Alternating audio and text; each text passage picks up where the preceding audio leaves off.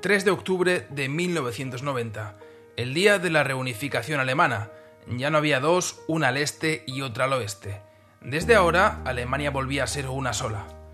Han pasado casi 30 años de la reunificación y es tiempo de hacer un balance. Soy Andreu Jerez y junto a Franco de Ledone te vamos a contar lo que nos ha dejado la transición alemana. Willkommen.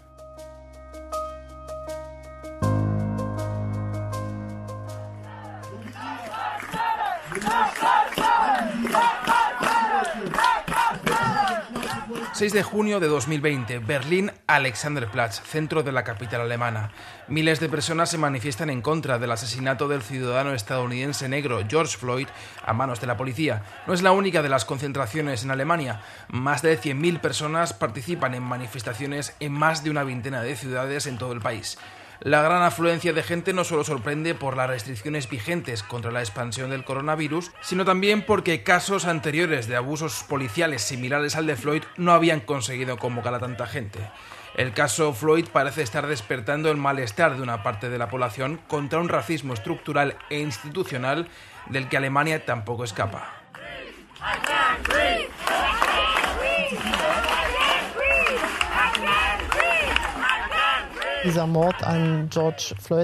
El asesinato de George Floyd es algo horrible.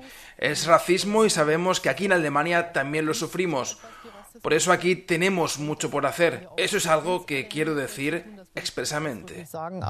Angela Merkel evitó los eufemismos para calificar la muerte de Floyd a manos de la policía de Estados Unidos. Y tampoco quiso esconder que Alemania tiene un serio problema con el racismo no solo con la amenaza asesina que representa el terrorismo neonazi, sino también con el racismo diario e institucional, ese que en muchas ocasiones es invisible, o mejor dicho, invisibilizado. La historia de ese racismo estructural es larga en Alemania, se remonta décadas atrás en la historia reciente del país. Como ya hemos explicado en otros capítulos de este podcast, la división alemana en las dos repúblicas fundadas sobre las ruinas del nacionalsocialismo tuvo un impacto en prácticamente todos los ámbitos de la sociedad. La República Federal de Alemania y la extinta República Democrática Alemana tuvieron su propio racismo estructural y también sus propias maneras de lidiar con él. Franco de Ledone ha buceado la historia de la RDA, ese desaparecido país que predicaba el internacionalismo obrero, pero cuya realidad cotidiana difería a menudo de la doctrina oficial. En la República Democrática Alemana el nacionalismo no existía, al menos no oficialmente. Había sido reemplazado con el concepto de internacionalismo un principio político que ponía el acento en la cooperación económica y política entre naciones y pueblos, una idea que dominaba las élites de la gran mayoría de los países del campo socialista. Esa cooperación que promulgaba el internacionalismo implicaba el movimiento e intercambio de personas, especialmente para su formación y estudios, y es por ello que en Alemania del Este se podían ver extranjeros de Vietnam, Polonia, Cuba, Hungría, Mozambique incluso. En total no superaban el 1% de la población. Sin embargo, la teoría es una cosa y la práctica otra. Pese a tener permiso de residencia, a ser una porción ínfima de la población y a estar acobijados por los principios políticos que supuestamente refrendaba la nación, el racismo y la xenofobia estaban presentes. Tres estudiantes llegan a un bar en Heiligendamm, un pequeño pueblo costero al norte de la RDA. Estamos en 1968. Uno de los estudiantes viene de Mongolia. Llegó para formarse en diseño y construcción de muebles. Uno de los visitantes detecta su presencia y comienza a provocar a los recién llegados. Luego de verse completamente ignorado, procede a la acción. Golpea al estudiante mongol, lo hace caer y luego otro parroquiano también lo golpea en el piso. Le quería dar una golpiza porque es mongol y la apariencia de los mongoles no va conmigo. Expresiones racistas si las hay. Esas fueron las palabras del victimario cuando se intentaba justificar frente a la investigación judicial. Sin embargo, las autoridades judiciales, que los encontraron culpables de los hechos, consideraron los insultos racistas en otro sentido. Cito el veredicto. Estas expresiones contradicen radicalmente la política de nuestro Estado en relación a la amistad entre naciones. Y sigue así. Las relaciones entre la RDA y Mongolia no deben ser dañadas bajo ningún aspecto por accionar como el de esta persona. En otras palabras, el problema aquí no era el racismo, el problema era de corte político. El daño era hacia el Estado, no hacia la dignidad de una persona.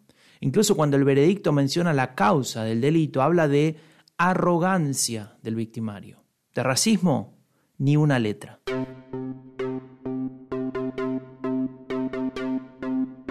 El caso del estudiante mongol no es aislado. Según los archivos de la RDA liberados tras la caída del muro, tuvieron lugar más de 7.000 delitos con trasfondo neonazi, de los cuales cerca de 900 califican de antisemitismo y otros 700 de corte netamente racista. El historiador Harry Weibel, especialista en estas tendencias extremistas durante la RDA, analizó dichos archivos. Según él, se contabilizan 10 muertos por este tipo de causas, entre ellos dos cubanos asesinados en Merseburg en 1979, un caso que no quiso ser investigado por el sistema judicial de aquel régimen. La razón, las relaciones de hermandad con el Estado cubano. Hier, hier, sind doch stinknormale Leute nur. Was will ich ihm bewegen, dass ich gegen die Ausländer bin, dass so viele hier reinkommen? Das ist mein Grund, warum ich hier Somos gente normal, dice el primero. ¿Que qué quiero expresar estando aquí? Quiero decir que estoy contra los extranjeros, que vienen demasiados hacia acá. Eso dice el segundo, inmediatamente después del primero. Las voces corresponden a manifestantes de una marcha de Pegida en Dresden hace poco más de cinco años son los patriotas europeos en contra de la islamización de Occidente. En su indignación se filtran expresiones racistas y xenófobas. Su cejo de confirmación lo traicionan. Ven lo que quieren ver, lo que tiene sentido en su lógica, una lógica en que los culpables siempre son los de fuera, los diferentes, los migrantes. Partidos políticos como Alternative für Deutschland construyen un discurso político que justifica estas expresiones. Las transforman en la base de su estado de bienestar chauvinista, en la base de su idea de país homogéneo, sin extranjeros, solo para aquellos que, según su visión, son alemanes. En la derecha radical, así como en la extrema derecha, encontramos una de las vertientes más fuertes del racismo. Una situación que pone en peligro los valores más básicos del respeto y la dignidad humana, un valor que en Alemania es el artículo primero de su ley fundamental. ¡2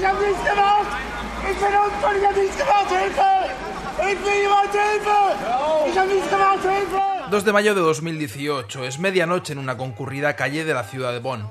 Seis agentes de policía reducen y detienen al periodista alemán Marvin Opong. Tras filmar la escena, los policías arrestan al reportero a pesar de que éste se identifica con el carnet de periodista. Un detalle que le da más sentido a la escena. Marvin Opong es negro.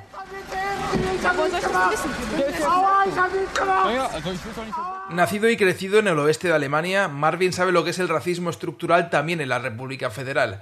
Tiene recuerdos de haberlo sufrido desde que tiene uso de razón, desde pequeños detalles o comentarios hasta amenazas de agresión o abusos policiales, como el que acabamos de escuchar.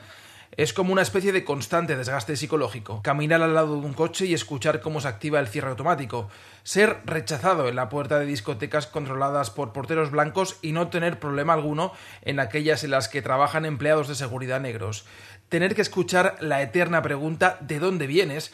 A pesar de haber nacido y crecido en Alemania, y tener el alemán como lengua materna. Ahora lo cuenta todo en un libro titulado Evig Anders, Eternamente Diferente, una crónica personal sobre el racismo diario que sufren las personas de piel negra en Alemania simplemente por tener piel negra. Glauben Sie, dass Deutschland ein Problem hat, ihre eigenes Rassismusproblem wahrzunehmen? Le pregunto a Marvin si cree que Alemania tiene dificultades para reconocer su problema doméstico de racismo. Das denke ich schon. Ähm, ich denke aber nicht, dass äh, speziell Deutschland ein Problem hat. Creo que sí, pero no creo que Alemania sufra especialmente ese problema, sino que creo que se trata de un problema fundamental de las sociedades mayoritariamente blancas, que tienen dificultades para ver ese racismo que a menudo es negado o no es reconocido. Wird oft äh, negiert oder nicht Y ese es un rasgo fundamental del racismo estructural que comparten países como Alemania y Estados Unidos. Äh. Tres décadas después de su reunificación, Alemania sigue sin contar con un registro oficial e independiente sobre abusos racistas a manos de la policía o de otras autoridades públicas. Sí existen estudios que demuestran, por ejemplo, que si eres negro tienes más probabilidades de ser controlado por agentes de policía. Es el fenómeno conocido como racial profiling. Como apunta un informe de la Agencia de los Derechos Fundamentales de la Unión Europea, entre 2011 y 2016 el 14% de los ciudadanos negros de Alemania fueron parados por la policía solo por su color de piel. Medidas efectivas contra ese racial profiling es precisamente una de las 14 demandas que la organización afroalemana TANK, The African Network for Germany, envió recientemente al gobierno federal alemán. La doctora en germanística Silvia Nancha preside esta organización. Nancha fue la primera representante local negra de la CDU elegida democráticamente. Originaria de Camerún, una de las excolonias africanas del Imperio alemán, Nancha tiene una perspectiva de la que carecen la mayoría de ciudadanos alemanes. Ähm, lo que muchos no saben en Alemania es que este país tiene una historia colonial que sigue marcando la imagen de las personas de origen africano. Muchos ciudadanos no son conscientes de que Alemania fue muy activa en tiempos coloniales y que célebres pensadores como Hegel o Kant protagonizaron declaraciones sobre esas personas de ascendencia africana que hasta el día de hoy repercute en la percepción de esas personas.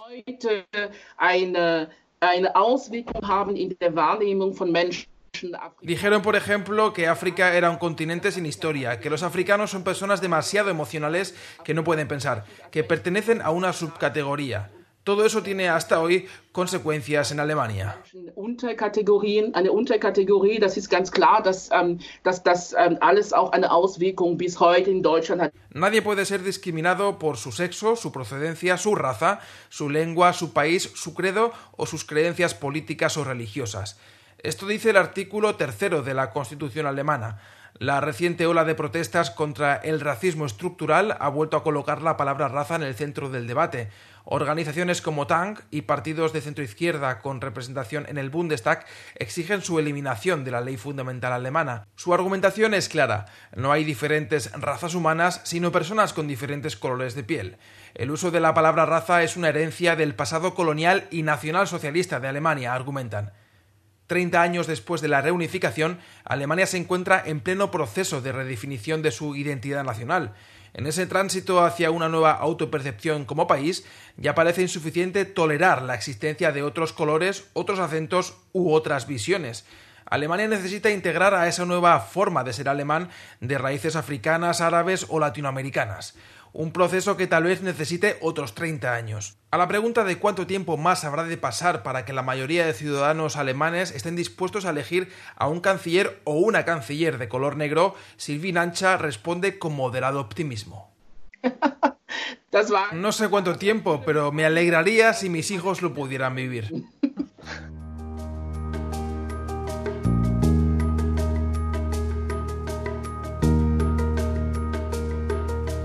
Y hasta aquí llega este breve recorrido sobre el racismo estructural, un problema que tampoco le es ajeno a la actual Alemania. Soy Andreu Jerez y junto a Franco de Ledone y al equipo de Estación Sur te damos las gracias por seguirnos y te esperamos dentro de dos semanas con una nueva entrega de la transición alemana a 30 años de la reunificación. Auf Wiederhören.